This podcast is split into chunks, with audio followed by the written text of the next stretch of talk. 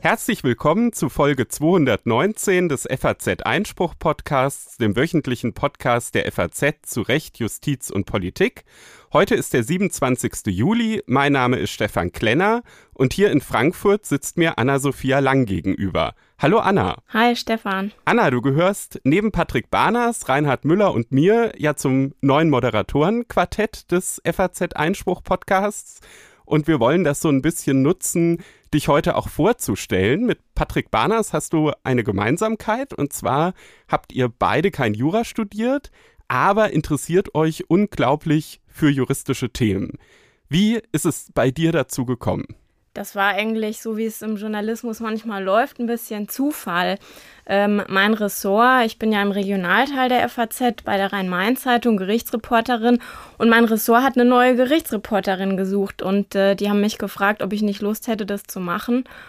Und dann habe ich sofort Ja gesagt und ich muss sagen, ich bin sehr, sehr, sehr zufrieden damit. Ich habe einfach angefangen, habe mich ausprobiert, mache das jetzt seit ein paar Jahren und bin begeistert und wenn man dann anfängt, sich in so Themengebiete einzuarbeiten, dann entwickelt man, wenn man Glück hat, auch eine richtige Liebe dafür. Und das war bei mir der Fall. Der, der große Vorteil von einer Gerichtsreporterin ist ja gegenüber von so einem Einspruchredakteur, dass du auch immer direkt in den Gerichtssaal darfst, während ich hier in der Redaktion rumsitze. Was fasziniert dich äh, daran, direkt im Gerichtssaal dabei zu sein? Das Schöne ist, dass man Reporterin ist. Man ist immer draußen, man ist immer direkt da, wo die Sachen passieren. Und das Tolle am Gerichtsleben ist natürlich, dass man mittendrin dabei ist, dass man die Menschen sieht, dass man ein Gefühl dafür bekommt, was dieser Rechtsstaat eigentlich so ganz konkret ist, wie der funktioniert, dass man sieht, dass Menschen hinter den Rollen stecken, sage ich mal, ob das jetzt eine Richterin ist, ein Staatsanwalt, ein Strafverteidiger oder ein Angeklagter. Und da lernt man sehr, sehr viel über Lebensgeschichten, darüber, wie es passiert, dass Menschen auf der Anklagebank landen und aber auch vor allem darüber, wie die Gesellschaft damit umgeht und wie der Staat, der Rechtsstaat, die Justiz aufgestellt sein müssen, um Kriminalität zu bekämpfen und natürlich halt vor allem zu sanktionieren. Das machen wir uns heute dann auch zunutze, diese direkten Eindrücke. Wir reden heute über Franco A. Das war der Bundeswehrsoldat, der sich als syrischer Flüchtling ausgegeben hatte und dann einen Anschlag auf Politiker bzw. Vertreter des öffentlichen Lebens geplant hatte. Seit wann warst du mit dem Fall Franco A beschäftigt und warum gucken wir uns den heute an? Ich war mit dem Fall ganz klassisch äh, beschäftigt als Gerichtsreporterin. Also ich habe in dem Moment angefangen, wo der Prozess begonnen hat, im Mai 2021.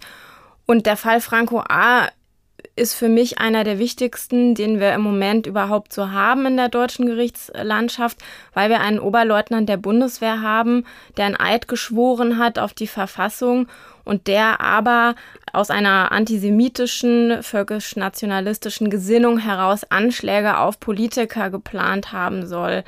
Und das ist natürlich ein Riesenthema, auch für die Bundeswehr, wie das passieren konnte, wie das so lange übersehen werden konnte und wie sowas in Zukunft verhindert werden kann. Das ist tatsächlich ein Riesenthema. Also die damalige Bundesverteidigungsministerin Ursula von der Leyen hat sich ja sogar dann auch zu diesem Thema geäußert und hat eben gesagt, dass sowas in der Bundeswehr auf gar keinen Fall vorkommen darf.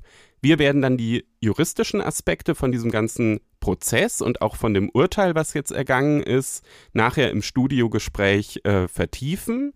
Vorher bin ich noch mit Christian Duwe verabredet. Christian Duwe war mal Richter am Internationalen Sportgerichtshof und hat sich da mit dem Fall Pechstein beschäftigt. Claudia Pechstein ist ja eine Eisschnellläuferin und die war von ihrem Sportverband, der Eislaufunion, es ist ein, ein, internationaler Sportverband, 2009 mit einer Dopingsperre belegt worden. Und ja, jetzt könnte man sagen, das liegt ja ultra lang zurück, aber da wurde dann ein richtig langer Rechtsstreit ausgelöst. Es war nämlich so, dass sich Claudia Pechstein erstmal gegen diese Dopingsperre eben beim Internationalen Sportgerichtshof gewandt hatte, da aber keinen Erfolg hatte. Dann ist sie zu einem schweizerischen Bundesgericht gegangen, weil eben dieser Sportverband auch in der Schweiz seinen Sitz hat. Auch da ist sie nicht durchgedrungen. Allerdings gab es dann medizinische Erkenntnisse, dass diese Dopingsperre tatsächlich zu Unrecht erfolgt ist.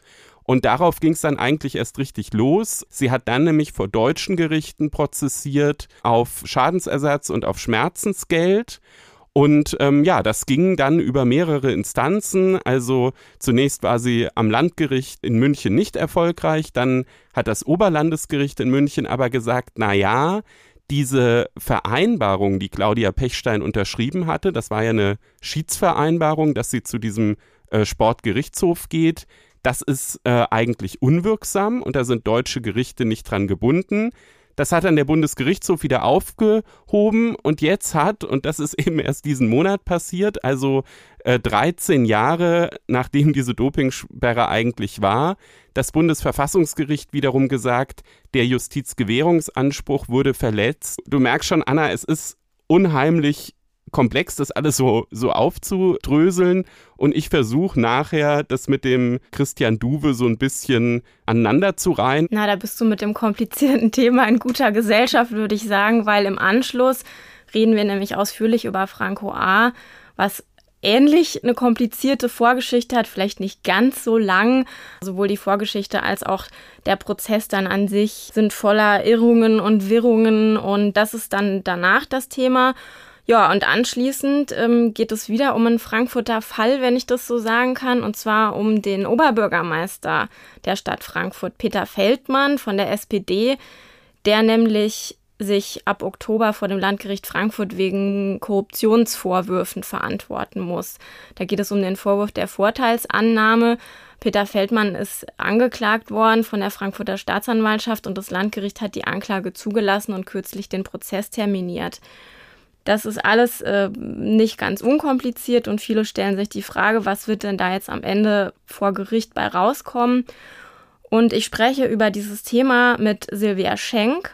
Sie war jahrelang im Vorstand bei Transparency International ist Juristin, ist auch SPD-Mitglied und war mehrere Jahre in Frankfurt Mitglied der Stadtregierung. Also insofern die perfekte Person, über dieses äh, Thema zu sprechen. Und die hat auch einen Gastbeitrag geschrieben, neulich bei euch in der Rhein-Main-Zeitung, die ja ein Teil der FAZ ist. Und die Leser von FAZ Einspruch können diesen Gastbeitrag auch lesen. Es gibt ja einfach die Möglichkeit, ein Probeabo abzuschließen unter faznet-einspruch testen. Ähm, ist das ja möglich und dann kommt man eben auch zu dem Beitrag von Silvia Schenk, den wir auch in den Show Notes verlinken werden.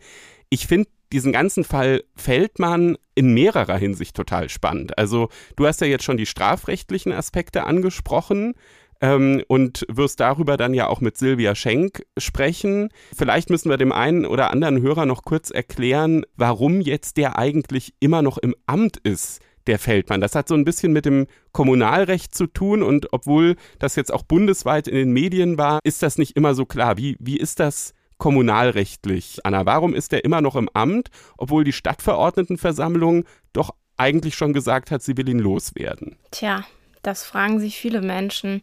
Es ist so, dass äh, Peter Feldmann nicht zurücktreten möchte. Und die Stadtverordnetenversammlung hat jetzt vor kurzem getan, was sie konnte. Sie hat nämlich ein Abwahlverfahren eingeleitet. Da braucht es einen Antrag, der eingebracht wird mit einer Mehrheit. Dann muss beschlossen werden von der Stadtverordnetenversammlung, dass das Abwahlverfahren in Gang gebracht wird. Auch das ist geschehen. Und dann hat der Oberbürgermeister, so ist das in der hessischen Gemeindeordnung geregelt, eine Woche Zeit, um die Abwahl anzunehmen. Und wenn er das nicht tut, wenn er die Frist verstreichen lässt, und das hat Peter Feldmann getan, dann entscheiden die Bürger.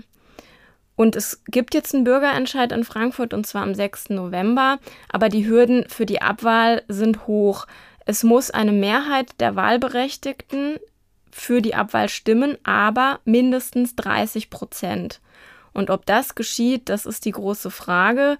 Es hat sich jetzt so ergeben, dass der Bürgerentscheid genau in die Zeit fällt, wo der Prozess gerade begonnen hat. Peter Feldmann hatte gesagt, er würde einer Abwahl auch zustimmen, allerdings nur, wenn das Abwahlverfahren erst im Januar eingeleitet wird. Und darauf hat sich die Stadtverordnetenversammlung nicht eingelassen. Da glaube ich, dass äh, Silvia Schenk dann wahrscheinlich auch ziemlich klare Worte finden wird. Wir haben aber natürlich nicht nur den Oberbürgermeister, auch wenn das ein sehr, sehr wichtiges Thema ist. Wir haben dann aus Frankfurt auch noch was anderes. Es hat sich so gefügt, das gerechte Urteil kommt nämlich auch heute hierher, aber es ist ein bisschen irgendwie ein angenehmeres Thema als diese ganze Abwahlgeschichte. Es geht nämlich um Pizza, ne? Genau, wir verraten ja jetzt noch nicht genau, was es ist, aber es geht um Pizza und es geht um die Mafia und um die Entscheidung eines deutschen Landgerichts, die in Italien regelrecht Entsetzen hervorgerufen hat. Dann haben wir noch eine Premiere, ne, Anna? Genau, wir haben nämlich ein neues Format und zwar die Hörerfrage. Wir beantworten ab jetzt in jeder Folge am Ende der Sendung eine Frage, die ihr uns geschickt habt. Ihr könnt uns die per Sprachnachricht schicken und dann schauen wir, wie wir die am besten beantworten können. Das machen wir heute zum ersten Mal. Ob wir das dann wirklich in jeder Folge schaffen, müssen wir noch so ein bisschen gucken. Es ist äh, gar nicht so einfach, das so rauszufiltern. Ähm, ehrlicherweise ist auch so, dass äh, manche Hörer mir auch geschrieben haben, na ja, also so mit der Sprachnachricht, mit dem Aufnehmen, das ist ja irgendwie krass, dann höre ich ja meine Stimme. Ähm, wir können da nur zu ermutigen. Das ist ähm, also gut möglich. Einfach an einspruchpodcast.faz.de und vielleicht ist ja dann heute auch so, wenn man die erste Hörerfrage und äh, Antwort dann gehört hat, dass man da dann auch wieder ein bisschen motiviert wird, das äh, zu machen. So, aber jetzt treffe ich mich erstmal mit Christian Duwe. Das Bundesverfassungsgericht hat entschieden, dass sich das Münchner Oberlandesgericht nochmal mit den Klagen von Claudia Pechstein beschäftigen muss. Sie möchte ja Schadensersatz und Schmerzensgeld wegen ihrer früheren Dopingsperre haben und ähm, ja, die Münchner Oberlandesrichter müssen sich damit jetzt auseinandersetzen, weil der internationale Sportgerichtshof ihr 2009 kein faires Verfahren gewährt habe, so sagt es zumindest Karlsruhe. Der Justizgewährungsanspruch sei verletzt da die damaligen Verfahrensregeln des Internationalen Sportgerichtshofs keine Gerichtsöffentlichkeit zugelassen hätten. Und bei mir ist jetzt jemand, der sich mit dem Internationalen Sportgerichtshof sehr gut auskennt, der nämlich Richter dort war, und zwar von 2007 bis 2014. Professor Christian Duwe, Honorarprofessor an der Universität Heidelberg und früher Partner bei einer internationalen Großkanzlei, heute noch Rechtsanwalt. Hallo, Herr Duwe. Hallo, ich grüße Sie. Herr Duwe, haben Sie diese Entscheidung aus Karlsruhe als Ohrfeige empfunden? Naja, mit Begriffen wie Ohrfeige wäre ich natürlich äh, vorsichtig, aber man kann schon sagen, dass die Entscheidung in mehrfacher Hinsicht überraschend ist. Es wird sie auch sein für die Kollegen des Oberlandesgerichts in München, weil ähm, die sich zuletzt vor zehn Jahren mit diesem Fall beschäftigt haben und ihn nun wieder aufnehmen dürfen.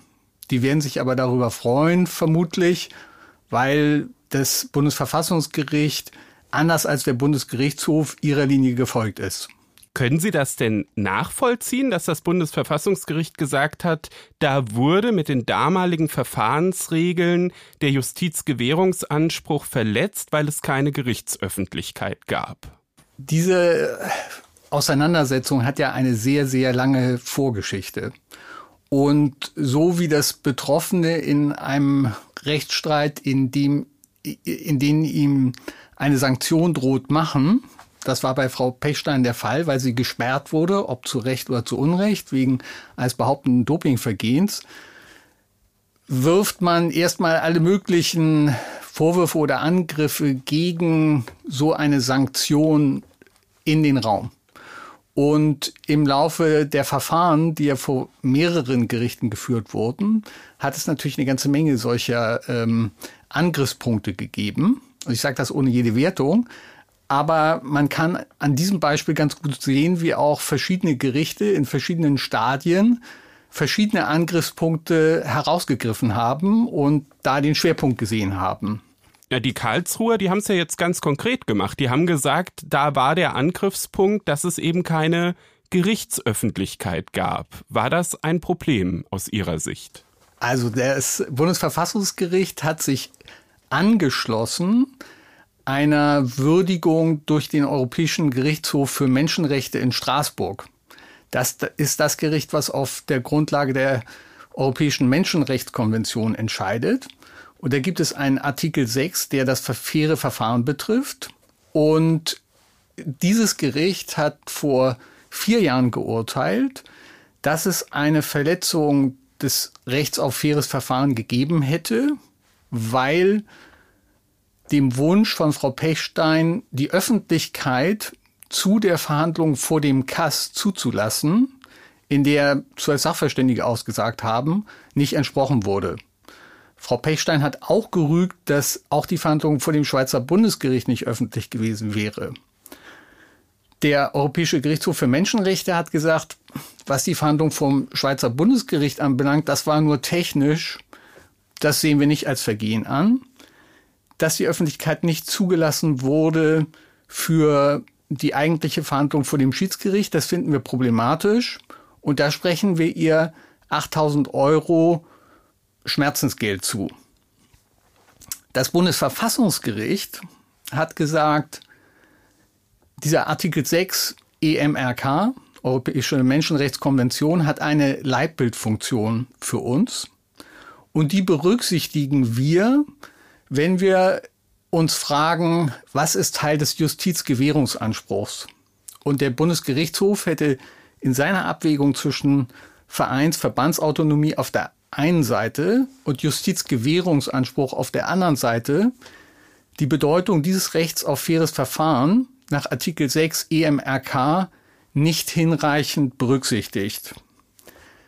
Er ist aber weit gegangen dadurch, oder das Bundesverfassungsgericht ist weit gegangen dadurch, dass es von der Rechtsfolge dann, wie auch schon mal das Oberlandesgericht München, aber im Unterschied zum Bundesgerichtshof und zum Landgericht zu der Einschätzung gekommen ist, dass die Rechtsfolge ist, dass die Schiedsvereinbarung unwirksam ist und deswegen auch das Urteil des Bundesgerichtshofs aufzuheben wäre. Und das ist schon ein weitreichender Beschluss.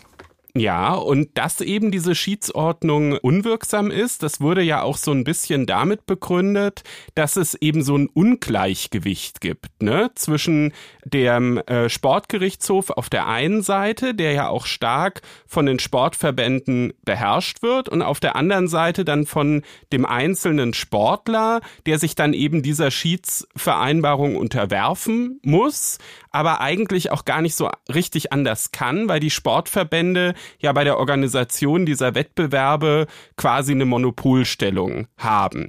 Hätte das der Sportgerichtshof nicht auch zu ihrer Zeit als Richter schon voraussehen müssen? Das sind jetzt äh, auch verschiedene Aspekte, ja. Das eine ist, damals hat äh, die Verfahrensordnung des KAS in der Tat kein öffentliches Verfahren vorgesehen.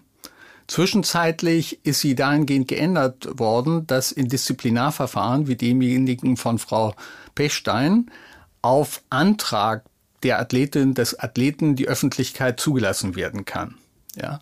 Da darf ich aber vielleicht kurz einhaken, auch weiterhin mit ziemlich krassen Ausnahmetatbeständen. Ne? Also, also genau, jetzt, jetzt, jetzt hat das Bundesverfassungsgericht sehr stark formuliert, indem es diesen Öffentlichkeitsgrundsatz zum Teil des Justizgewährungsanspruchs gemacht hat. Und zwar gesagt hat, ist schon in Ordnung, dass es eine private Schiedsgerichtsbarkeit gibt und die ist auch nicht mit dem Justizgewährungsanspruch unvereinbar. Aber wir müssen differenzieren zwischen Fällen, wo sich die Parteien also freiwillig darauf einlassen und solchen, wo es Zwangscharakter gibt. Ja? Und hier hat das äh, Bundesverfassungsgericht das als ein Zwangsschiedsverfahren eingeordnet, sich damit auch angeschlossen dem Europäischen Gerichtshof für Menschenrechte. Der hat da auch eine Differenzierung gemacht und hat daraus abgeleitet, dass eben diese Öffentlichkeit auch besonders großer Bedeutung beizumessen ist im Rahmen des Justizgewährungsanspruchs. Die anderen Punkte, die Sie erwähnt haben im Hinblick auf strukturelles Ungleichgewicht, ähm, Frage der Unparteilichkeit, Unabhängigkeit, ähm, sowohl der Schiedsrichter wie auch des KAS als Institution. Die sind auf den anderen Instanzebenen problematisiert worden. Damit hat sich das Bundesverfassungsgericht gar nicht beschäftigt. Die haben sich wirklich, das ist ja eine Kammer des ersten Senats gewesen, aus drei Richtern. Der eine hat entschieden an seinem allerletzten Arbeitstag. Ja, und die haben sich konzentriert auf diesen Öffentlichkeitsgrundsatz mit der eben besprochenen Rechtsfolge Unwirksamkeit jetzt nicht der Verfahrensordnung, sondern Unwirksamkeit erstmal der Schiedsvereinbarung, also dessen, was ganz am Anfang stand und dann in der Folge deswegen auch Unwirksamkeit, äh, nicht Unwirksamkeit, aber Aufhebung des, des BGH-Urteils und Zurückverweisung. Und dass diese Schiedsvereinbarung eben unwirksam ist, das war für Sie damals nicht absehbar. Naja, das ist ja zwischen den Instanzen hin und her gegangen vielleicht zwei Punkte vorweg und dann zu, zu der Abfolge sozusagen der, der Gerichtsentscheidung. Frau Pechstein ist eine außergewöhnliche Sportlerin. Ja, sie ist auch im Alter von über 40 immer noch auf top internationalem Niveau tätig, ist eine tolle Repräsentantin unseres Landes. Das steht mal außer Frage. Ich kann es nicht beurteilen, aber wenn es stimmt, dann hat sich im Jahr 2015 ergeben, dass sie tatsächlich eine genetische Konstitution hat, die dazu führt, dass sie höhere sogenannte Retikulozytenwerte hat. Und darum ging es in diesem Schiedsspruch. Das ist aber auch gleichzeitig Teil des Problems. Die Sperre erfolgte im Jahr 2009. Die ganzen Rechtsstreitigkeiten danach, die in der Schweiz sich vollzogen haben und die ersten in Deutschland, die erfolgten alle vor 2015. Und es deutet zumindest jetzt aus den Veröffentlichungen nicht so viel darauf hin, dass das vorher so klar war. Jedenfalls ist sie erst nach dem ersten Urteil des, des Schweizer Bundesgerichts mit neuen Informationen gekommen. So, ich kann das nur so von außen sagen, ja. Also insofern kann schon sein, dass in der Sache jetzt nicht vom juristischen her gesehen, sondern von ihrem, äh, von ihrer äh, genetischen Bedingung her sozusagen, das nicht richtig entschieden war. Das ist aber das Problem, was muss in welchem Zeitpunkt von wem wie vorgetragen und gewürdigt werden, weil es innerhalb von Prozessen halt auch Fristen gibt. Ja, und dann gibt es sowas, wie wir alle wissen, wie Rechtskraft. Und da komme ich jetzt sozusagen zu dem problematischen Teil, was die Rechtsprechung anbelangt, dass nämlich innerhalb der Schweiz, dadurch, dass Frau Pechstein zweimal über ein Aufhebungsverfahren nach deutscher Terminologie und ein Wiederaufnahmeverfahren nach deutscher Terminologie vor das Schweizer Bundesgericht gegangen ist und das beides mal verworfen wurde, eigentlich die Sache rechtskräftig entschieden worden ist. Dann gibt es nach Ausschöpfung des nationalen Rechtswegs diesen Weg zum Europäischen Gerichtshof für Menschenrechte. Auch davon hat sie Gebrauch gemacht. Sie hat auch die eben besprochene Entscheidung nochmal angegriffen. Sie ist auch nochmal vor so ein Ministerrat, Ministerkomitee Tee gegangen. Das ist dann abgeschlossen worden. So, und damit war eigentlich der Weg erschöpft. Dann hat ein findiger Kollege gesagt, wir, wir prüfen aber mal, ob wir nicht in Deutschland Schadensersatz geltend machen können. Und das Landgericht hat gesagt, wie soll das gehen? Das Schweizer Bundesgericht hat bestätigt, dass es eine wirksame Schiedsvereinbarung gibt. Daran sehen wir uns gebunden. Wir können uns doch darüber nicht einfach hinwegsetzen. Das OEG hat es anders gesehen. Der BGH hat sich dann eigentlich tendenziell der ersten Auffassung sozusagen des Landgerichts wieder angeschlossen und hat gesagt, nee, nee, Schiedsvereinbarung ist schon wirksam. Und das Bundesverfassungsgericht setzt sich jetzt darüber hinweg. Das kann ich nachvollziehen im Hinblick auf die Bedeutung Öffentlichkeitsgrundsatz und eine weitere Auslegung des Justizgewährungsanspruchs. Aber man muss gleichzeitig auch sagen, dass damit eine Entscheidung, die ein höchstes Gericht eines anderen Landes faktisch korrigiert wird.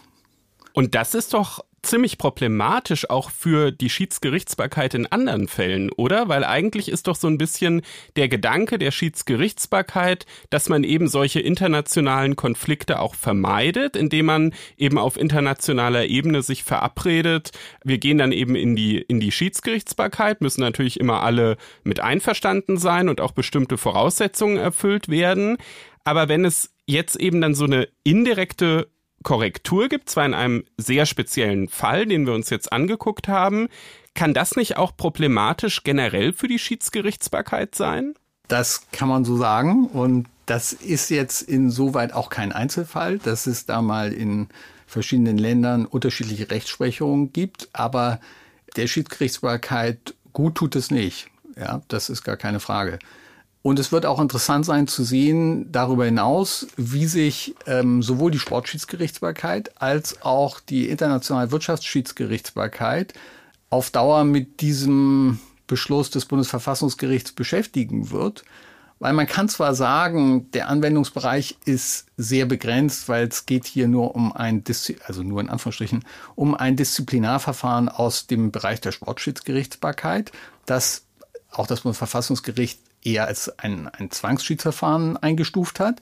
Und das wird auf wenige andere Verfahren, die nicht Disziplinarverfahren sind im Sport oder die darüber hinausgehen im, im wirtschaftlichen Alltag zutreffen. Aber ich kann mir gut vorstellen, dass diese Frage, wann gibt es vielleicht doch ein Bedürfnis nach Öffentlichkeit im Rahmen des Justizgewährungsanspruchs, sehr viel häufiger jetzt zu Diskussionen führen wird.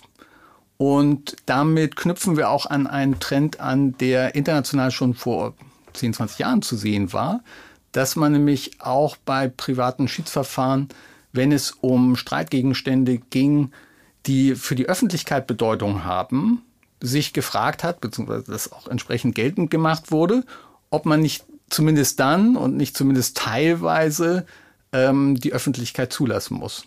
Und bei diesem Trend, verzeihen Sie vielleicht den etwas zugespitzten Vergleich, wirkt der internationale Sportgerichtshof äh, wirklich ein bisschen wie eine lahme Ente. Also man hat das Gefühl, dass immer, wenn es um das Thema Öffentlichkeit geht, die hinten dran sind, die haben ihre Verfahrensordnung sehr langsam nur reformiert, haben dann auch wieder ganz viele Ausnahmetatbestände reingeschrieben, wie man die Öffentlichkeit doch vermeiden kann. Bis heute werden viele Entscheidungen des äh, Internationalen Sportgerichtshofs nicht veröffentlicht. Warum haben die so ein Problem mit Öffentlichkeit? Also erst nochmal der Klarstellung halber, ich bin da ja ähm, schon längere Zeit, mehrere Jahre nicht mehr dabei. Also ich bin hier sicher nicht als Repräsentant des KAS, ja. Zweitens aber muss man in Fairness sagen, ähm, die Entscheidungspraxis und das, was verfügbar ist, hat enorm zugenommen. Und dieser Trend hin zu mehr Publizität in der Schiedsgerichtsbarkeit, der hat auch im Sport seinen Anfang genommen. Und die Wirtschaftsschiedsgerichtsbarkeit ist da gefolgt. Also da kann man schon sagen, dass der Sport auch eine Vorreiterrolle hatte. Und jetzt ohne Selbstlob, aber das ist was, wofür ich mich schon seit über zehn Jahren relativ vehement einsetze und nicht deswegen, aber es ist als Trend der Zeit, äh, hat sich das auch nach und nach so ausgebreitet. Was die Sportschiedsgerichtsbarkeit im engeren Sinne und den Reformbedarf anbelangt, muss man sehen, dass man natürlich immer sehr viel geachtet hat auf Einheitlichkeit ja, weil das ganze Ziel der Gründung des CAS im Jahr 84 war, ein international einheitliches Regime zu schaffen, nach dem Motto einheitliche Wettbewerbsbedingungen, aber eben auch einheitliche Bedingungen, wenn es mal Streit gibt, um die zu lösen und das auch möglichst schnell zu tun, ähm, was hier über diese langen Instanzenwege natürlich so ein bisschen konterkariert wird, wobei das eigentliche Thema ist vom Tisch. Jetzt geht es um Schadensersatz, was natürlich auch sehr wichtig ist. Hier geht es um dreieinhalb oder vier Millionen oder ähnliches so. Aber die Angriffspunkte, die gegen die Sportschiedsgerichtsbarkeit als geschlossenes System geltend gemacht worden sind, ähm, schon seit längerer Zeit, die haben natürlich immer mehr an Gewicht gewonnen. Ja? Und dazu gehört sicherlich alles, was zu einer Öffnung beiträgt und den Eindruck vermeidet, dass es ein geschlossenes System gebe oder dass es ähm, vielleicht nicht maximal Transparenz gibt. Ja, das fängt bei der Öffentlichkeit an, das geht aber darüber hinaus. Es gab ja zu der Zeit geschlossene Schiedsrichterlisten und das könnte man natürlich auch ganz öffnen. Man könnte sich auch überlegen, ob auch jedenfalls in Streitfällen die Benennung von Schiedsrichtern nicht nur so, wie es auch praktiziert wird, durch Ernennungsausschüsse oder vergleichbare Einheiten geregelt wird, sondern dass die auch immer wieder neu gewählt werden, so dass es auch da immer wieder eine Erneuerung gibt, damit es keine Verfestigung von Strukturen gibt. Also da ist sicherlich äh, vieles vorstellbar. Man konnte in der Vergangenheit beobachten, dass es zwar diese Schiedsrichterliste gibt beim Internationalen Sportgerichtshof, dass aber natürlich bestimmte Richter sehr häufig von dieser Liste eingesetzt werden und andere fast nie. Woran lag das? Also da bin ich sicherlich nicht der Richtige, um eine Antwort zu geben. Aber ich könnte was dazu sagen, wie man das äh, möglicherweise angehen kann, das Thema adressieren kann. Das kann man äh, zum Beispiel dadurch machen, dass äh, auch das immer wieder vermerkt werden muss. Wie, wie oft ist jemand schon äh, ernannt worden? Dass das dann auch bei denjenigen, die die Ernennung vornehmen, eine Rolle spielt. Ja? Ähm, es kann natürlich schon sein, dass äh, manche Schiedsrichterinnen und Schiedsrichter besondere Erfahrungen, besondere Kompetenzen haben und dadurch häufiger ernannt werden. Aber das ist sicherlich was, was man sich immer wieder anschauen muss und wo man alleine dadurch, dass man es öffnen würde, natürlich ähm, automatisch fast für mehr Abwechslung sorgen würde dann werden wir beobachten, ob sich der internationale Sportgerichtshof da weiter öffnen wird und ob es weitere Reformen geben wird. Herr Duwe, vielen Dank, dass Sie heute nach Frankfurt gekommen sind und zu der Entscheidung des Bundesverfassungsgerichts Rede und Antwort gestanden haben. War mir ein Vergnügen, Herr Klenner. Vielen Dank. Vor zwei Wochen gab es das Urteil im Prozess gegen Franco A. Fünfeinhalb Jahre Haft hat er bekommen. Wir erinnern uns, das war der Bundeswehroffizier, der 2017 aufgeflogen war, weil er sich als syrischer Flüchtling ausgegeben hatte und dann auch über eine längere Zeit äh, ein Doppelleben geführt hat. Und jetzt stand eben in Rede, dass er auch einen Anschlag gegen Politiker und Vertreter des öffentlichen Lebens geplant hat. Anna, du warst an etlichen der 39 Prozesstage in dem Oberlandesgericht in Frankfurt auch dabei. Was genau wurde denn jetzt eigentlich Franco A. vorgeworfen? Die Bundesanwaltschaft hat ihm vorgeworfen, eine schwere staatsgefährdende Gewalttat vorbereitet zu haben. Das ist Paragraph 89a, ähm, ein schwieriger Paragraph. Sie haben gesagt, er hat aus antisemitischen, aus völkisch-nationalistischen, aus rassistischen Motiven heraus einen Anschlag planen wollen, und zwar gegen Claudia Roth, gegen Heiko Maas oder gegen Annetta Kahane, die äh, Gründerin der Amadeo Antonio Stiftung. Außerdem ist ihm vorgeworfen worden, dass er diese Anschläge als Flüchtling getarnt, hast du schon gesagt, begehen wollte um die Aufmerksamkeit im Zuge dieser ganzen sogenannten Flüchtlingskrise damals 2015-16 auf jemanden zu lenken, der eben selber geflüchtet ist und das als radikal-islamistischen Terrorakt dastehen zu lassen und damit in der Bevölkerung das Gefühl auszulösen, dass äh, diese Geflüchteten, die da gekommen sind, eine Bedrohung sind für das Land und so sozusagen eine Politikänderung in seinem Sinne zu erreichen. Und weil er in seinem Keller oder besser gesagt im Keller seiner Mutter in Offenbach, wo er wohnt, Waffen gelagert hatte, vier Waffen, Munition, Sprengkörper, sind ihm auch Verstöße gegen das Kriegswaffenkontrollgesetz und das Waffengesetz und, und das Sprengstoffgesetz vorgeworfen worden. Und natürlich wegen dieser Flüchtlingsgeschichte. Er hat ja tatsächlich am Ende subsidiären Schutz bekommen, angeblich als syrischer Flüchtling David Benjamin oder Benjamin David. Da hat er auch Leistungen kassiert. Deshalb ist ihm Betrug vorgeworfen worden und auch Diebstahl, denn er hat einen Teil der Munition, die er da im Keller hatte, aus Bundeswehrbeständen gestohlen. Also ein unheimlich dickes Paket, was da in Rede stand. Hat sich denn dieser Vorwurf erhärtet in dem Prozess, dass er das wirklich dann quasi diesem syrischen Flüchtling in die Schuhe schieben wollte?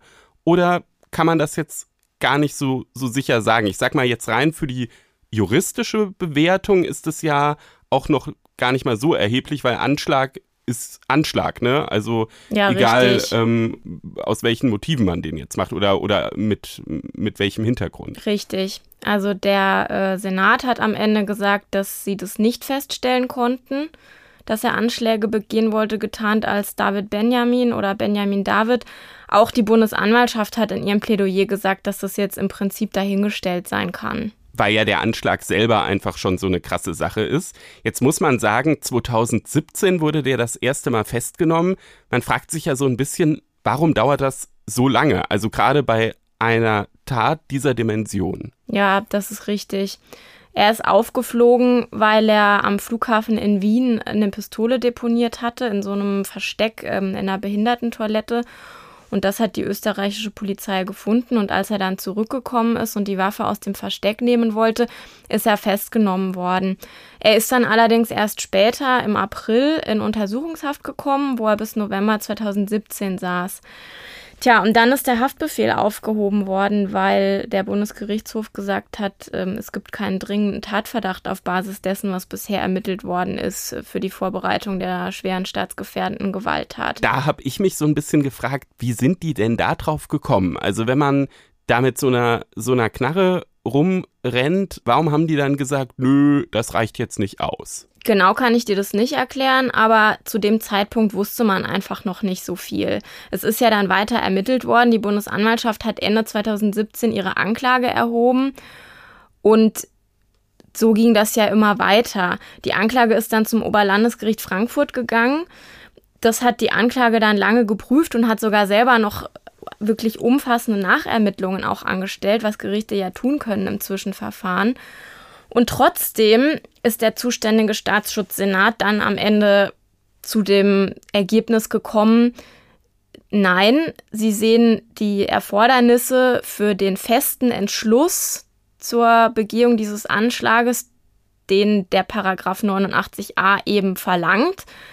Das sehen sie nicht und sie eröffnen deshalb das Hauptverfahren nur im Hinblick auf die Betrugsvorwürfe und auf die Verstöße gegen das Waffenrecht und das OLG wollte das Verfahren dann ans Landgericht Darmstadt verweisen. Da hat natürlich dann wieder die Bundesanwaltschaft ähm, dagegen Beschwerde eingelegt. Und der BGH, der ja den Haftbefehl damals noch aufgehoben hatte, hat dann gesagt, doch, der Tatverdacht ist hinreichend und hat gesagt, das OLG Frankfurt muss das Hauptverfahren auch wegen des 89a eröffnen. Und deshalb hat es alles so lange gedauert, seit Februar 2017, seit Franco A. das erste Mal festgenommen worden ist. Und er war ja dann auch die ganze Zeit auf freiem Fuß. Und im Mai 2021 hat dann eben erst der Prozess begonnen und da ist Franco A. auch als freier Mann hingekommen. Das erklärt es, glaube ich, auch ganz gut, ne? dass es einfach dann eben diesen Unterschied gibt, ob der 89a eben greift, wo es dann eben um diese Vorbereitung ähm, einer äh, staatsgefährdenden Gewalttat geht. Den Paragraphen gibt es ja auch erst seit 2009 im Strafgesetzbuch. Und es ist natürlich auch nicht so ganz einfach, ne? weil auf der einen Seite darf man ja keine Gesinnung schon bestrafen. Auf der anderen Seite, ja, muss man natürlich die Vorbereitung von so einem Anschlag auch sanktionieren. Ja, du hast ja dann gesagt, es gibt, kommt eben auf diesen festen Tatentschluss an. Der wurde ja jetzt als äh, gegeben angesehen. Und da haben, glaube ich, ganz, ganz viele Sprachmemos auch eine Rolle gespielt. Was, was waren das für Sprachmemos? Franco A. hat im Lauf der Jahre und im Laufe seines Doppellebens als syrischer Flüchtling und aber gleichzeitig auch Soldat bei der Bundeswehr unglaublich viele Notizen sich gemacht. Der hatte äh, Tagebücher, der hat aber immer wieder mit dem Handy so, so Sprachmemos äh, aufgezeichnet, eigentlich an sich selber, wo er seine Gedanken ähm, ausgesprochen hat. Und da ist halt sehr stark zum Ausdruck gekommen, was so seine Gedankenwelt ist. Und man kann zusammengenommen sagen, von allen Notizen und Sprachmemos, die es von ihm gibt, da ist es immer wieder darum gegangen, dass er Angst hat, dass die deutsche Rasse ausgelöscht wird, dass Migration ein Genozid ist, dass man nicht Rassen durchmischen darf, weil sonst das deutsche Volk ausgelöscht wird. Es gibt eine Sprachaufnahme, wo Franco A. sagt, Hitler steht über allem. In derselben Sprachaufnahme geht es darum, dass er sagt, Deutsche und Juden stoßen sich ab und so weiter. Und ein Motiv, was immer wieder in diesen ganzen Aufzeichnungen, die es von ihm gibt, zur Sprache kam, ist, dass er an die jüdische Weltverschwörung glaubt und dass die Juden von den USA aus versuchen, die Welt zu steuern und Deutschland zu steuern und Rache an Deutschland zu üben für den Zweiten Weltkrieg. Und Franco A. spricht dann zum Beispiel auch davon, dass der Westen anderen Staaten sein dreckiges demokratisches System überstülpen wolle. So, wir wollen davon jetzt nicht noch mehr hier reproduzieren an dieser Stelle, aber es ist wichtig, um das einfach mal so zu sagen. Ja, das ist ein Oberleutnant der Bundeswehr, der solche Aufzeichnungen macht. Und ja, du hast gesagt, eine Gesinnung ist nicht strafbar. Das ist richtig und das ist auch wichtig so, weil wenn wir zu einem Gesinnungsstrafrecht kommen, sind wir wieder ganz schnell im dunkelsten Kapitel der deutschen Geschichte und das darf auf keinen Fall passieren. Aber die Bundesanwaltschaft hat in ihrem Plädoyer das ganz gut formuliert. Die Gesinnung des Angeklagten ist die Triebfeder für die Taten, die er geplant hat. Und so hat es dann auch das Oberlandesgericht am Ende gesehen. Und um diese Triebfeder eben dann quasi zu erkunden, ist es dann eben auch notwendig, sich solche, man muss ja wirklich sagen, teilweise widerwärtigen Nachrichten auch anzuhören. Wie war das im Gericht? Du warst im Gerichtssaal dabei. Ähm, ich stelle mir das unheimlich ätzend vor, sich sowas anhören zu müssen, auch für den, für den Richter. Wie hat der Richter da reagiert? Ja, das ist unheimlich ätzend, vor allem wenn das immer und immer wieder und nochmal und nochmal und nochmal kommt und vor allem der Angeklagte ja immer noch darauf beharrt, dass er kein Antisemit ist und dass er nicht rechtsextrem ist und dass er keine völkisch-nationalistische Haltung hat, der immer versucht hat, das zu erklären, wie er denn dazu kam, diese Dinge zu sagen, der immer gesagt hat, er habe sich doch nur intellektuell auseinandersetzen wollen mit allen Theorien, die da so in der Welt sind und sei da ganz offen rangegangen. Und das hat dann tatsächlich auch zum, naja, im Grunde will man es Wutausbruch des Vorsitzenden Richters nennen? Vielleicht kann man es so nennen. Es gab eine Stelle, da hat der Franco Adern tatsächlich mal das Wort entzogen, weil er sich das nicht mehr anhören wollte, weil da ging es um antisemitische Theorien und Franco A hat versucht zu erklären, wie er denn dazu kam und hat aber im Grunde dadurch genau das Gleiche nochmal behauptet und der Vorsitzende sagte dann zu ihm, Sie tun so, als ob sie was erklären wollen würden, aber im Grunde reproduzieren sie einfach nochmal alles und jetzt ist Schluss mit diesem antisemitischen Gequatsche und ich entziehe ihnen jetzt hier das Wort. Eigentlich hat er sich damit dann doch erst recht in diese Vorwürfe reingeritten, oder? Also ich denke mir, wenn vorher noch diese, diese Haltung irgendwie strittig war und du hast es ja eingangs dargestellt, es war eben ja auch gar nicht so klar, ist überhaupt hinreichender Tatverdacht auch gegeben für diesen 89a. Ähm, und dann am Ende ist es ja jetzt doch ziemlich deutlich geworden. Kann man das so sagen, dass er in dem Prozess sich eigentlich noch zusätzlich belastet hat? Ja, das kann man sogar sehr gut so sagen. Das hat auch die Bundesanwaltschaft im Plädoyer gesagt. Der Angeklagte war das beste Beweismittel gegen sich selbst, weil er sich immer tiefer reingeritten hat und weil er auch nicht reinen Tisch gemacht hat. Denn die Gesinnung, haben wir ja schon gesagt, ist nur die Triebfeder.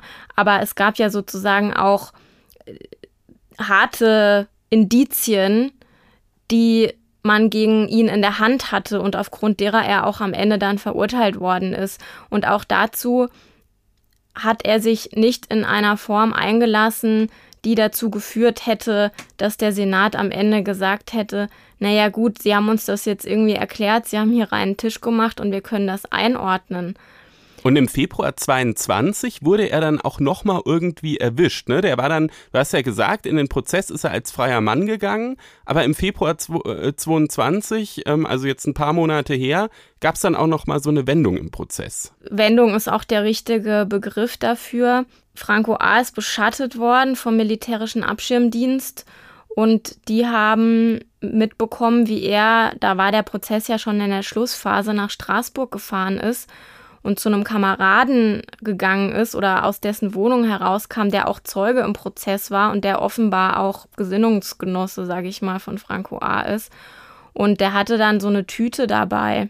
Und in Offenbach hat die Polizei ihn dann kontrolliert und er hat sich dann geweigert, den Anweisungen Folge zu leisten und das ist ziemlich eskaliert. Da sind dann auch Videoaufnahmen kursiert davon und in dieser Tüte waren alle möglichen Sachen. Da waren Tagebücher, da waren aber auch NS-Devotionalien. Und der Vorsitzende Richter wollte dann in der Folge wissen von Franco A., was hat er denn da gemacht? Warum fährt er in der Endphase des Prozesses nach Straßburg und holt da irgendwelche NS-Devotionalien ab?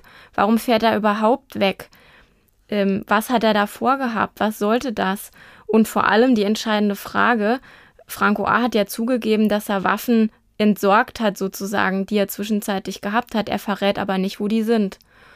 Und dann hat der Vorsitzende gefragt, was hätten Sie beim nächsten Mal gemacht? Wären Sie dann losgefahren und hätten Sie die Waffen geholt? So, und das war der Grund, warum Franco Adan wieder in Untersuchungshaft kam.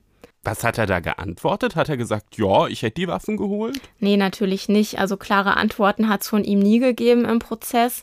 Mir fällt kein besserer Begriff als Geschwurbel ein für das, was da stattgefunden hat. Ein, ein sich winden, ein nie wirklich mal richtig und anständig Stellung beziehen, nie reinen Tisch machen. Das hat den Prozess geprägt und das hat dann am Ende halt auch einfach sich für ihn negativ ausgewirkt. Mit fünfeinhalb Jahren Haft kann man das auf jeden Fall so sagen. Trotzdem ist das Ganze jetzt noch nicht absolut vorbei. Ne? Das Urteil ist noch nicht rechtskräftig. Nee, das Urteil ist nicht rechtskräftig. Der Angeklagte oder seine Verteidiger, übrigens wollte einer seiner Verteidiger auch zwischenzeitlich vom Mandat entbunden werden. Also so schlimm ging das dazu. Haben gesagt, sie legen Revision ein und das ist jetzt auch geschehen. Also das wird jetzt interessant, was der Bundesgerichtshof dazu sagt. Denn es ist jetzt natürlich auch ironisch, dass ausgerechnet der Senat, der es erst abgelehnt hat, die Hauptverhandlung zur Eröffnung wegen des 89a, ihn jetzt deshalb verurteilt hat. Aber letztlich war es so, dass die Richter gesagt haben, man hat genug gegen Franco A. in der Hand. Es ist nicht mehr entscheidend, wann und wie er jetzt einen Anschlag begangen hätte, sondern dass ob er einen Anschlag begehen wollte, das ist klar. Und es gibt ausreichend Beweismittel dafür, dass er fest entschlossen war. Also der Knackpunkt an diesem Paragraphen, der feste Tatentschluss, den haben sie bejaht. Und dafür gibt es eine Reihe von Punkten. Und zwar ähm, die Waffen und die Munition, die er im Keller gehabt hat, die er nicht legal besessen hat. Dann hat er sich für das G3-Gewehr, was eine von diesen Waffen war, ein Zielfernrohr besorgt und eine Montageschiene. Er hat kurz danach Schießübungen gemacht an einem Schießstand mit zwei verschiedenen Waffen. Er war in Berlin und hat die Amadeo Antonio Stiftung ausspioniert, hat nach der Stiftungsvorsitzenden Anetta Kahane gefragt, ist in die Tiefgarage gegangen und hat dort Autos fotografiert. Ja, und dann gibt es eben auch diese Sprachmemos und die Notizen, die da eine Rolle gespielt haben, wo er unter anderem sagt, Gewalt muss eine Option sein, scheuen wir uns nicht zu morden, Worte reichen nicht mehr aus und dann gibt es eine Liste, auf der steht Handgranaten, Molotow-Cocktails bauen, Sprengung Rothschildstein und diese Punkte zusammengenommen haben am Ende dem Senat ausgereicht, um den festen Tatentschluss zu bejahen. Das ist aus meiner Sicht auch ziemlich nachvollziehbar, weil es einfach ein riesengroßes Beweispaket ist. Trotzdem ist es natürlich das gute Recht des Angeklagten, das jetzt auch nochmal in der nächsten Instanz überprüfen zu lassen. Du wirst da dranbleiben, Anna, und auf jeden Fall das Ganze weiter im Auge haben. Wir werden je nach Fortgang des Verfahrens das sicherlich auch hier nochmal aufgreifen. Wie vorhin angekündigt, kommen wir jetzt zu Peter Feldmann und der Korruptionsaffäre um den Frankfurter Oberbürgermeister. Ich spreche jetzt darüber mit der Korruptionsexpertin Silvia Schenk. Sie ist Juristin und war Richterin am Arbeitsgericht und sie ist auch SPD-Mitglied und saß mehrere Jahre lang als Dezernentin in der Frankfurter Stadtregierung. Sie war unter anderem zuständig für Recht, für Sport, für Frauen und für Wohnen. Sie war auch Leichtathletin und ist bis 2013 im Vorstand von Transparency International Frau Schenk, gesessen. Peter Feldmann betont in der Debatte um seine Person immer wieder, dass er nicht korrupt sei und dass die Vorwürfe der Staatsanwaltschaft haltlos seien. Und das benutzt er als Argument, um zu rechtfertigen, dass er nicht zurücktreten will oder dass er jedenfalls nicht direkt zurücktreten will.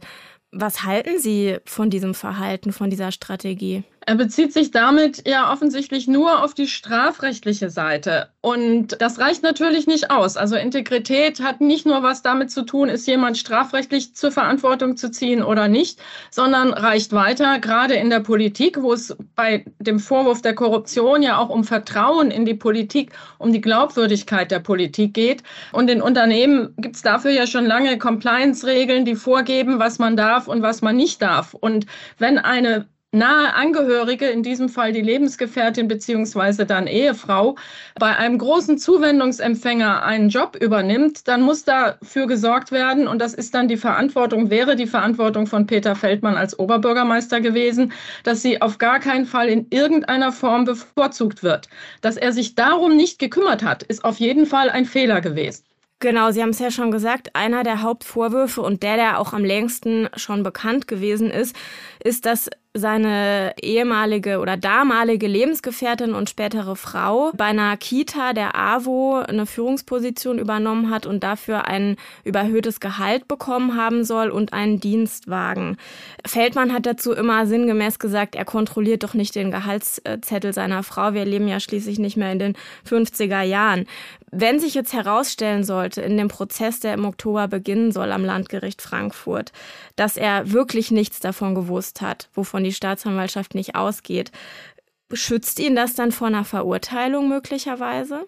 Dazu müsste ich wirklich im Detail die Akten kennen. Ich bin ja selber Juristin, war zehn Jahre Arbeitsrichterin und weiß, wenn man nicht die Akten im Detail kennt, ist es von außen immer schwer, etwas zu beurteilen. Deshalb äh, kann ich da jetzt nur spekulieren und das tue ich nicht. Äh, ich weiß, dass bei Korruptionsstraftaten es ausgesprochen schwierig ist, wirklich nachzuweisen letzten Endes, dass es sowas wie eine Ver Vereinbarung gegeben hat. Also der, Vorwurf ist ja der der Vorteilsnahme. Das heißt, dass er einen Vorteil über seine Frau sich hat gewähren lassen äh, für seine Amtsausübung. Ob das im Detail von den Fakten, die die Staatsanwaltschaft zusammengetragen hat, nachzuweisen ist, ob das Gericht dem folgt, lässt sich im Moment ohne detaillierte Aktenkenntnis nicht sagen. Unabhängig davon ist aber gerade dieses behauptete Nichtwissen unter Compliance-Gesichtspunkten, was ja heutzutage eine große Rolle spielt in allen Bereichen und auch in der Politik, gerade ein der Fehler gewesen. Er hätte sich darum kümmern müssen, wenn er denn schon zulässt, dass seine Frau bei einem großen Zuwendungsnehmer eine Stelle annimmt. Also besser wäre es gewesen, sie wäre ganz woanders woanders untergekommen, äh, damit gar nicht erst der Eindruck entsteht einer zu großen Nähe zum Oberbürgermeister. In der Anklage, Sie haben das auch schon erwähnt, gibt es auch noch einen zweiten Vorwurf. Und zwar, dass Peter Feldmann mit einer seinerzeit Verantwortlichen der AWO stillschweigend übereingekommen sein soll, so die Formulierung, dass er als Oberbürgermeister bei seiner Amtsführung die Interessen der AWO wohlwollend berücksichtigen werde. Das ist eine schwierige Angelegenheit. Es fragen sich jetzt viele, das haben Sie auch gerade schon angerissen, wie man sowas vor Gericht nachweisen will, ohne dass es Verträge oder Mails oder Zeugen gibt, die sagen, ich war dabei und ich habe das gehört, wie die das miteinander vereinbart haben. Ist sowas überhaupt möglich, das nachzuweisen vor Gericht? Wie ist das bei solchen Korruptionsstraftaten? Oder müssen wir davon ausgehen, dass die Staatsanwaltschaft vielleicht doch noch irgendwelche Dokumente in, in der Hinterhand hat? Also die Dokumente, die die Staatsanwaltschaft hat, müssten ja auch der Verteidigung von Peter Feldmann vorliegen. Also man kann nicht einfach als Staatsanwalt in die Akten irgendwelche Dokumente einführen, die, die dann die Gegenseite oder in diesem Fall der Angeklagte und seine Verteidiger nicht kennen. Das kann ich nicht beurteilen, weil ich die ganzen Unterlagen nicht, nicht kenne. Es kann natürlich aus einer Vielzahl von E-Mails auch eine gewisse Nähe heraussprechen äh, und ein, ein Umgangston miteinander, der dann dazu führen kann, dass ein Eindruck entsteht und sich daraus dann das so verdichtet, dass man das als Nachweis sieht. Aber wie gesagt, dazu müsste ich alle E-Mails und alles, was in der Akte vorhanden ist, vorliegen haben, um das auch nur annähernd beurteilen zu können. Ähm, deshalb ist das jetzt Spekulation. Zumindest hat aber die Staatsanwaltschaft das für ausreichend angesehen, um Anklage zu erheben. Und das Landgericht hat es insgesamt für ausreichend angesehen, die Anklage zuzulassen. Also insofern scheint da ja schon einiges dahinter zu stecken. Ob es letzten Endes zu einer Verurteilung ausreicht, muss das Landgericht entscheiden. Das lässt sich jetzt von außen nicht beurteilen. Da müssen wir bis zum Herbst warten, was dann am Ende dabei rauskommt. Ja, und wenn es dann in Berufung geht, unter Umständen auch noch weiter. Also das kann sich ja natürlich noch längere Zeit hinziehen. Das stimmt. Das hängt wahrscheinlich dann auch am Ende von der Frage ab, ob Peter Feldmann verurteilt wird oder nicht und wegen was er genau verurteilt wird. Sie haben gesagt, dass bei Korruptionsdelikte ein spezieller Fall sind an Delikten da besteht ja oft das Problem, dass sie eben nur dann auffallen, wenn jemand zur Polizei geht, der daran beteiligt war oder der davon gewusst hat. Es liegt in der Natur der Sache, wenn sich zwei absprechen, um sich zu bereichern. Haben Sie denn den Eindruck, dass Polizei und Justiz in Deutschland gut gewappnet sind, um Korruption zu bekämpfen? Also besser als in vielen anderen Ländern. Das ist ja schon mal positiv zu vermerken. Insgesamt wissen wir ja gerade auch hier in Hessen, dass es an Personal fehlt in allen Bereichen, bei der Staatsanwaltschaft genauso wie insbesondere an den Gerichten.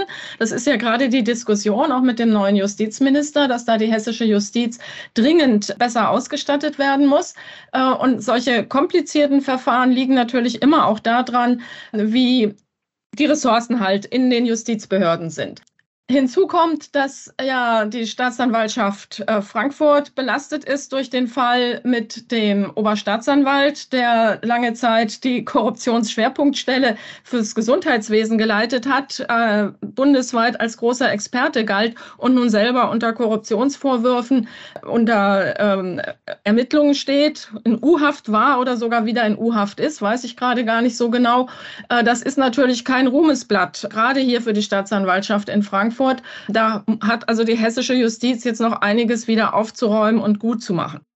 Wenn wir jetzt nochmal zu Feldmann zurückkommen, ich würde gerne noch mit Ihnen kurz über den Begriff der Unschuldsvermutung sprechen. Unterstützer von Feldmann sagen, dass der OB teilweise vorverurteilt würde und dass er ja zwar angeklagt ist und dass der Prozess terminiert ist, aber der Prozess noch nicht begonnen hat, geschweige denn, dass ein Urteil schon gefallen wäre.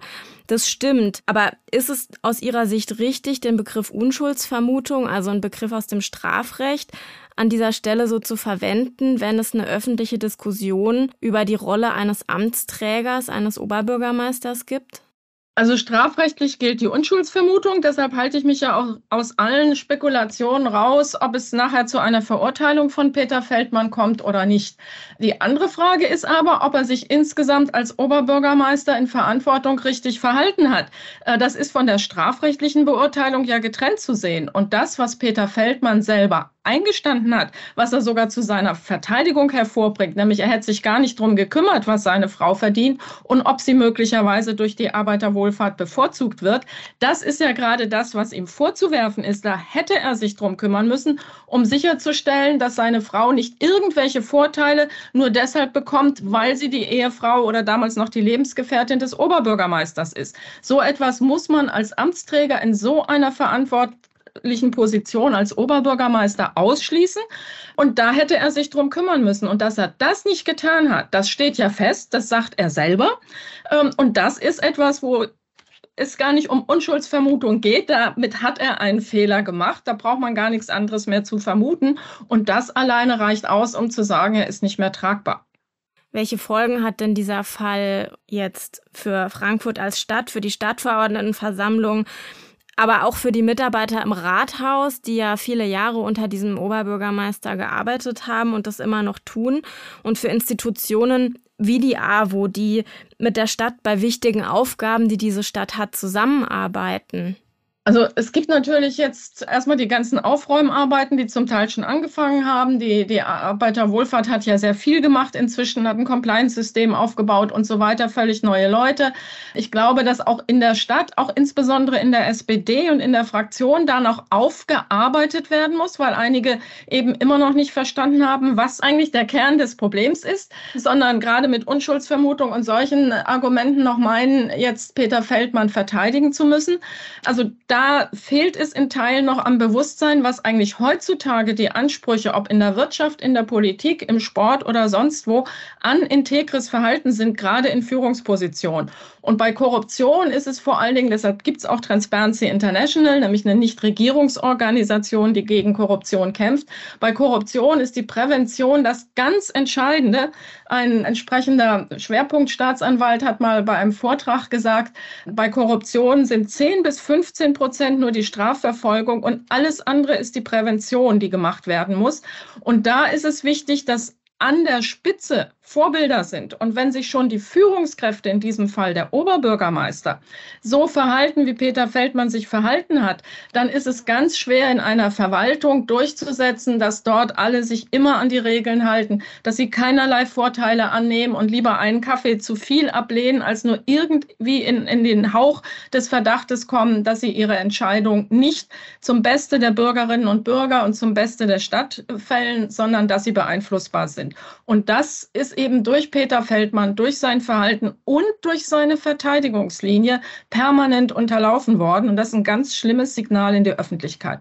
Wenn Sie vergleichen, wie Feldmann sich jetzt verhält mit dem, was andere Oberbürgermeister oder andere Amtsträger, gegen die wegen mutmaßlicher Korruptionsdelikte ermittelt worden ist, verhält. Es gibt da ja immer wieder Fälle auch von Oberbürgermeistern großer Städte in Hannover zum Beispiel. Wie ordnen Sie das im Vergleich ein. Es gibt ja durchaus auch Amtsträger, die mit Beginn von Ermittlungen direkt gesagt haben, ich lege jetzt mein Amt nieder, weil das ist damit nicht vereinbar. Wäre das die bessere Alternative gewesen? Das wäre sicher die bessere Alternative gewesen. Peter Feldmann hat sich, der Stadt, seiner Partei, allen äh, der Sache selber keinen Gefallen getan, auch seiner Familie nicht. Er hätte auch, wenn er anders mit dem Fehler umgegangen wäre, das schneller eingeräumt hätte, weiß ich auch nicht, wie das dann letzten Endes gewirkt hätte. Dazu müsste man dann detaillierter äh, nochmal die Fakten sich anschauen. Aber auch das Krisenmanagement von ihm, er hat ja erstmal zwei, drei Tage gar nichts gesagt, wenn ich das richtig in Erinnerung habe, vom, das ist jetzt lange her, November 2019. Das Krisenmanagement war auch unterirdisch. Also in, insofern hat er da einen Fehler jetzt nochmal im Umgang mit der Sache an den anderen gereiht, was jetzt zu dieser schrecklichen Konstellation geführt hat, dass die Abwahl beschlossen ist, er sie nicht annimmt und wir jetzt vor einem Bürgerentscheid stehen. Frau Schenk, ich danke Ihnen für das Gespräch. Ich danke auch. Wir kommen jetzt wieder zu einer Rubrik, die die Hörer von dem FAZ Einspruch Podcast besonders mögen. Das gerechte Urteil, das bekommen wir immer wieder als Rückmeldung. Ich mag die Rubrik auch, aber heute mag ich die Rubrik noch ein bisschen mehr, weil es um eines meiner Leibspeisen geht, nämlich um Pizza. Ähm, Anna, wieso hat sich das Oberlandesgericht Frankfurt mit Pizza beschäftigt? Ja, das ist eine leicht kuriose Geschichte, muss man sagen. Ähm, es geht um eine Frankfurter Pizzeria, die mit dem Namen und dem Bild von zwei italienischen Ermittlungsrichtern geworben hat. Giovanni Falcone und äh, Paolo Borsellino. Und die beiden waren in den 80er und 90er Jahren in Sizilien tätig und haben da den ersten riesig großen Prozess gegen die Cosa Nostra, also die sizilianische Mafia, dort gemacht mit 475 Angeklagten. Ja, und dann ist irgendwann zufällig in Frankfurt einem Anwalt aufgefallen, dass es im Stadtteil Sachsenhausen eine Pizzeria gibt, die den Namen der beiden trägt. Und äh, hat sich das angeschaut und hat gesehen, da hängen Bilder von den beiden in dem Restaurant neben Bildern aus dem Mafia-Film Der Pate. Und die Speisekarte war mit Einschusslöchern verziert, wenn man das so sagen kann. Und es gab auf der Speisekarte so Menüs wie Patrone und ich oder Falcone und Borsellino, das dann zwei Pizzen und eine Flasche Rotwein war. Ja, und die Schwester von Giovanni Falcone, die lebt noch im Gegensatz zu ihrem Bruder. Denn Falcone und Borsellino sind von der Mafia 1992 bei zwei separaten Attentaten ermordet worden. Und deshalb fand es die Schwester nicht so toll, dass da jetzt irgend so eine Pizzeria in Frankfurt mit Mafia-Bezug einfach den Namen ihres Bruders benutzt. Und die ist vors Frankfurter Landgericht gezogen dagegen. Richtig, die fand es nicht toll und zwar, weil sie gesagt hat, es wird dessen postmortales Persönlichkeitsrecht verletzt. Ähm, hat das denn damals das Landgericht, also man muss ja sagen, das war jetzt die Vorinstanz von unserem gerechten Urteil, die, äh, das hat sich schon ähm, 2020 damit beschäftigt, hat das denn das Landgericht überzeugt? Nee, ganz im Gegenteil. Die Frankfurter Richter haben nämlich gesagt, äh, dass zum einen die Schwester sich nicht auf das Namensrecht ihres toten Bruders beziehen kann. Und zum Zweiten haben sie gesagt, dass je mehr Zeit fortschreitet und je mehr die Erinnerung verblasst, das Attentat war, wie gesagt, 1992, also eine lange Zeit her, also mit fortschreitender Zeit, ähm, der Persönlichkeitsschutz abnimmt. Das heißt, dass sozusagen dem Personenkreis, der heute so generell in Restaurants geht in Deutschland, Giovanni Falcone kein Begriff mehr ist. Die können damit nichts anfangen, die machen dann die Connection nicht. Und außerdem ist Falcone, haben die Richter gesagt, wenn dann sozusagen noch im Kreis von Strafverfolgern und von Kriminologen ein Begriff. Die kennen den zwar gut, aber die breite Öffentlichkeit, die so in die Pizzeria geht, die nicht. Und außerdem müsse man ja berücksichtigen, dass die Lebensleistung von Giovanni Falcone vor allem in Italien angesiedelt sei und nicht in Deutschland das hat dann in Italien irgendwie für Riesenaufruhr gesorgt. Ne? Also eigentlich ist ja so ein, so ein Urteil Frankfurter äh, Landgericht jetzt nicht immer das äh, große Thema in Italien. Ähm, aber als das vor zwei Jahren oder knapp zwei Jahren dann entschieden wurde, war das anders. Was, was ist da in Italien passiert? Also der italienische Außenminister hat sich zu Wort gemeldet. Der Justizminister hat gesagt, er wendet sich jetzt an die deutsche Justizministerin, weil das überhaupt nicht geht.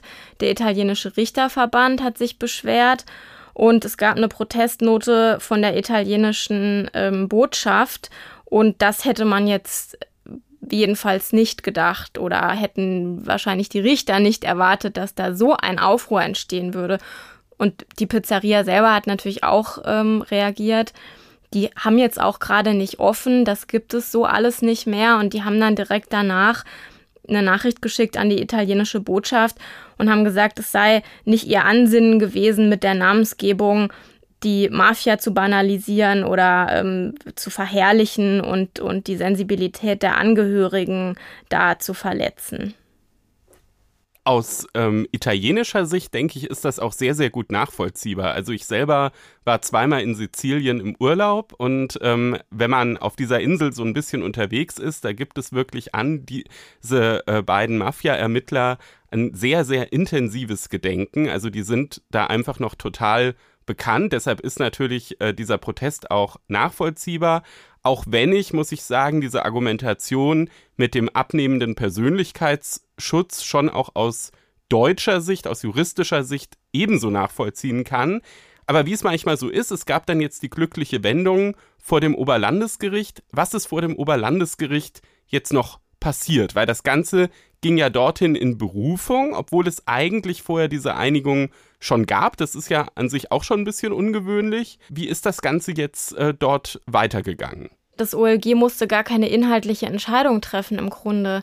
Denn es war so, dass die Beklagte, also die Betreiber der Pizzeria, sich gar nicht mehr geäußert haben in dem Verfahren. Und das hat dann am Ende dazu geführt, dass ein sogenanntes Versäumnisurteil ergangen ist.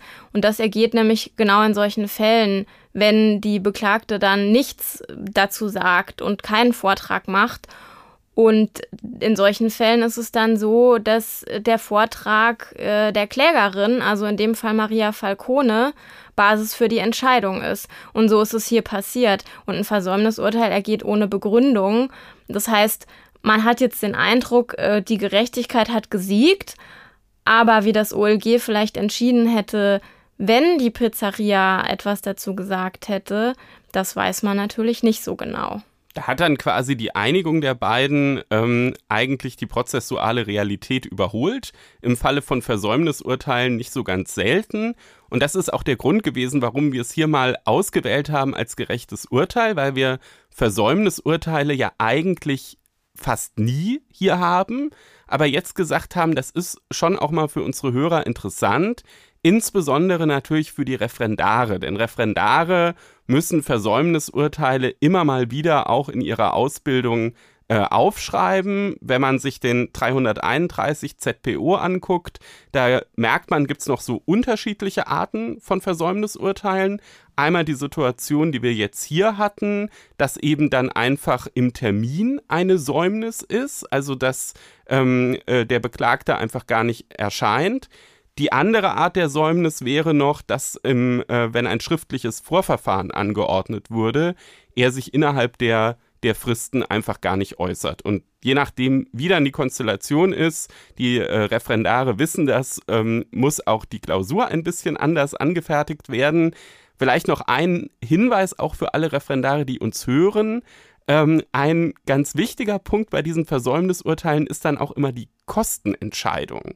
Denn ähm, es gilt ja eigentlich so, ich sage jetzt mal sehr vereinfacht die Faustregel, wer verliert, der bezahlt vor Gericht. Und bei diesen Säumnisgeschichten muss man das immer noch gesondert ausweisen, weil für die Kosten, die aufgrund der Säumnis entstanden sind, kommt die Partei auf, die eben äh, säumig war. Und äh, das habe ich mir angeguckt. Das haben natürlich die ähm, Richter hier, die sind ja Profis, auch ganz richtig gemacht. Aber wer sich vielleicht von unseren Hörern das auch mal anschauen will, wie sowas aussieht, der kann sich mit diesem gerechten Urteil beschäftigen. Jetzt kommen wir nochmal zu einer Premiere und zwar das erste Mal beantworten wir hier im FAZ Einspruch Podcast eine Hörerfrage, die uns ein Hörer per Sprachnachricht geschickt hat. Und diesmal war das Cornelius aus München, der hat folgende Frage. Ja, hallo, mein Name ist Cornelius und ich lese als Laie ab und zu mal gern eine Gesetzesbegründung, wenn ich ein Gesetz verstehen will. Äh, und man hört ja auch oft, dass diese Begründungen später in der Rechtsprechung herangezogen werden, um bei der Auslegung äh, eines Gesetzes zu helfen. Und was mir nie ganz klar war, ist der rechtliche Status dieser Texte. Die findet man ja als Beigaben zu Gesetzentwürfen. Wer schreibt die denn eigentlich? Wie, wie ändern die sich im Laufe des Gesetzgebungsverfahrens? Und kann oder muss man sie sogar als festen Bestandteil eines Gesetzentwurfs sehen? Und werden sie den Abgeordneten mitgeliefert, wenn es in die Lesung oder Abstimmung geht? Also man könnte das auch so formulieren, sind diese Begründungen quasi Teil eines verabschiedeten Gesetzes, auch wenn sie nicht später im Bundesgesetzblatt mitgedruckt werden? Das würde mich interessieren. Vielen Dank und danke auch für den informativen Podcast. Stefan, du hast dich im Vorfall der Sendung mit der Frage beschäftigt. Was antwortest du, Cornelius? Ja, Cornelius, erstmal vielen Dank für die, für die Frage. Ich fand die Frage auf jeden Fall auch sehr, sehr interessant, weil es durchaus auch eine Frage ist, die ich mir selber, äh, als ich damals meine Doktorarbeit in Marburg äh, geschrieben habe, immer wieder auch gestellt habe. Und um es ganz kurz zu machen, nein, die Gesetzesbegründung ist nicht Teil des äh, Gesetzes sondern sie ist Teil der Entstehungsgeschichte des Gesetzes. Und du hast völlig zu Recht gesagt, Cornelius, man muss dann diese Entstehungsgeschichte natürlich bei der Auslegung des Gesetzes berücksichtigen. Das führt uns vielleicht dahin, wie legen denn generell Richter so ein Gesetz aus? Da gibt es verschiedene Methoden. Es gibt einmal natürlich ähm, den Wortlaut und die Systematik eines Gesetzes. Also da fragt man sich dann, was bedeuten denn bestimmte Begriffe oder wie ist das Ganze aufgebaut, so von der Abfolge auch der Paragraphen. Das könnte man vielleicht so ein bisschen als den objektiven Willen des Gesetzgebers beschreiben, weil man den so ermitteln kann. Und auf der anderen Seite gibt es aber natürlich auch noch sowas wie den subjektiven Willen des Gesetzgebers. Und der wird eben vor allem aus der historischen Auslegung deutlich wo es eben dann ähm, ja darauf ankommt, auch so eine Gesetzesbegründung äh, zu lesen. Der Stellenwert dieser Auslegungsmethoden untereinander ist auch unter Juristen umstritten. Ich persönlich bin ein ziemlicher Fan der historischen Auslegung, weil ich finde, es gibt ein ganz, ganz starkes Argument für die historische Auslegung, und zwar das Demokratieprinzip. Weil wenn man sich eben anguckt, was hat denn der Gesetzgeber, die Parlamentarier, die das Gesetz beschlossen haben, sich eigentlich gedacht, ähm, dann ja, bildet man eben den Willen der Leute ab, die als Volksvertreter gewählt sind. Und das finde ich erstmal ein starkes Argument für so eine historische Auslegung. Aber ist denn die Gesetzesbegründung identisch mit der historischen Auslegung? Nee, das ist sie nicht, Anna. Also, das habe ich ehrlich gesagt ganz am Anfang, als ich meine Disk geschrieben habe, gedacht und ähm, habe dann gemerkt, wenn ich das denke, da komme ich auf gar keinen grünen Zweig. Das liegt einfach daran, wie das sich sozusagen ähm, entwickelt mit so einem Gesetz. Also die den Erstentwurf von so einer Gesetzesbegründung. Und Cornelius hat ja auch gefragt, wer schreibt das eigentlich? Das schreibt immer ein Referent im federführenden Ministerium, wenn das jetzt ein Gesetzentwurf der Regierung ist. Und das ist dann der sogenannte Referentenentwurf. So, diese Begründung bleibt aber nicht, wie sie ist, sondern als nächstes gibt es dann die Fachabstimmung aller Ministerien, die an dem Thema beteiligt sind. Das heißt, auch Beamte von den anderen Ministerien ähm, schreiben da nochmal fröhlich drin rum und am Ende natürlich auch die Minister, ähm, was ja dann oft auch politische Erwägungen hat, dass sie da manchmal nochmal irgendwas rausstreichen, was ihnen nicht gefällt. Und danach geht das Ganze ja dann ins Parlament und äh, wird im Ausschuss beraten. Und im Ausschuss gibt es dann einen Ausschussbericht, wo dann festgehalten ist, ob die Abgeordneten dieser Gesetzesbegründung folgen, ob sie vielleicht die in Teilen auch verändern, ähm, ob sie empfehlen, das Gesetz anzunehmen oder abzulehnen. Und für die historische Auslegung, und deshalb habe ich eben auch gesagt, ist das Demokratieprinzip so ein starkes Argument dafür, ist eigentlich dieser Ausschussbericht, finde ich, am relevantesten, weil man da eben oft sieht, was ist eigentlich aus diesem Ursprungsentwurf geworden und ähm, ja, wo gibt es vielleicht auch eben Abweichungen, wo dann die Abgeordneten gerade gesagt haben, da wollen wir nicht das so beschließen, wie das ursprünglich sich ein Referent mal ausgedacht hat. Deshalb, wenn man nur diese Ursprungsbegründungen liest, kann man da auch ganz schön auf den Holzweg kommen. Wie funktioniert denn die Arbeit eines Richters oder eines Rechtswissenschaftlers, der einen Gesetzestext historisch auslegen will? Meistens vergleicht er tatsächlich. Also es gibt natürlich auch Urteile, da liest du dann, naja, ähm, in der Gesetzesbegründung ist es so und so und dann denkt man halt erstmal, okay, der hat jetzt einfach nur die Gesetzesbegründung genommen. Wenn der sorgfältig gearbeitet hat, und das tun natürlich die meisten Richter, ist das aber nur dann der Fall, dass man argumentiert, die Gesetzesbegründung gibt für die Auslegung die und die Argumente, wenn man vorher eben in dieser vergleichenden Arbeit gecheckt hat, haben die Parlamentarier im Ausschuss und natürlich auch am Ende im Plenum daran festgehalten? Oder gab es da nochmal irgendwelche Änderungen? Und am ertragreichsten ist die rechtswissenschaftliche Arbeit eigentlich immer dann, wenn man sich so diese mehreren Entwurfsfassungen, ja, wie ist es am Anfang ins Parlament hineingekommen und wie ist es am Ende herausgekommen und was gab es da für Zwischenstationen? Wenn man sich das anguckt und schaut, was hat sich da verändert, das ist dann für die, für die Auslegung eines Rechtswissenschaftlers manchmal eine richtige Fundgrube. Ich merke schon, das macht dir Spaß, dieses Thema. Ja, vielen Dank, Stefan. Damit haben wir jetzt die erste Hörerfrage des Einspruch-Podcasts beantwortet. Und äh, wenn unsere Hörer auch eine Hörerfrage haben, die sie uns gerne stellen möchten, dann sendet die doch am besten per Sprachnachricht an einspruchpodcast.faz.de. Und das ist natürlich auch die Mailadresse, wo ihr gerne auch Feedback zur Sendung äh, hinschicken könnt, äh, liebe Hörer. Das gilt übrigens nicht nur für Hörerfragen, sondern zum Beispiel auch, äh, wenn es Anregungen gibt oder Anmerkungen zu unseren Interviews. Einer, der das gemacht hat, war Marco Mauer. Der ähm, ist Jurastudent aus Berlin und hat sich letzte Woche das Interview mit äh, Brigitte Zypris äh, angehört.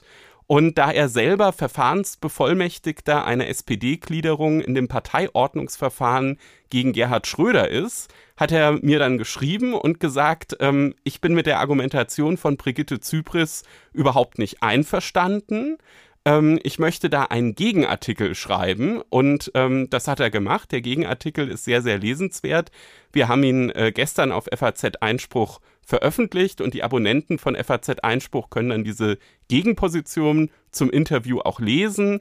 Ähnlich war es auch beim Duell der Professorin. Da gab es auch verschiedenes Feedback von Hörern, wo dann auch Beiträge daraus entstanden sind. Ähm, also diese, diese Mailadresse ist für viele Dinge einsetzbar. Und jetzt ganz zum Schluss noch ein kleiner Werbeblock. Äh, und zwar sucht unser Justiziariat bei der FAZ wieder Referendare. Also, wer daran Interesse hat, äh, kann sich das mal anschauen unter frankfurterallgemeine.de slash Referendariat. Da findet man alle notwendigen Informationen. Ja, und für heute danke, dass ihr zugehört habt und ich wünsche euch eine schöne Woche. Auch von mir eine schöne Woche und bleiben Sie Einspruch treu.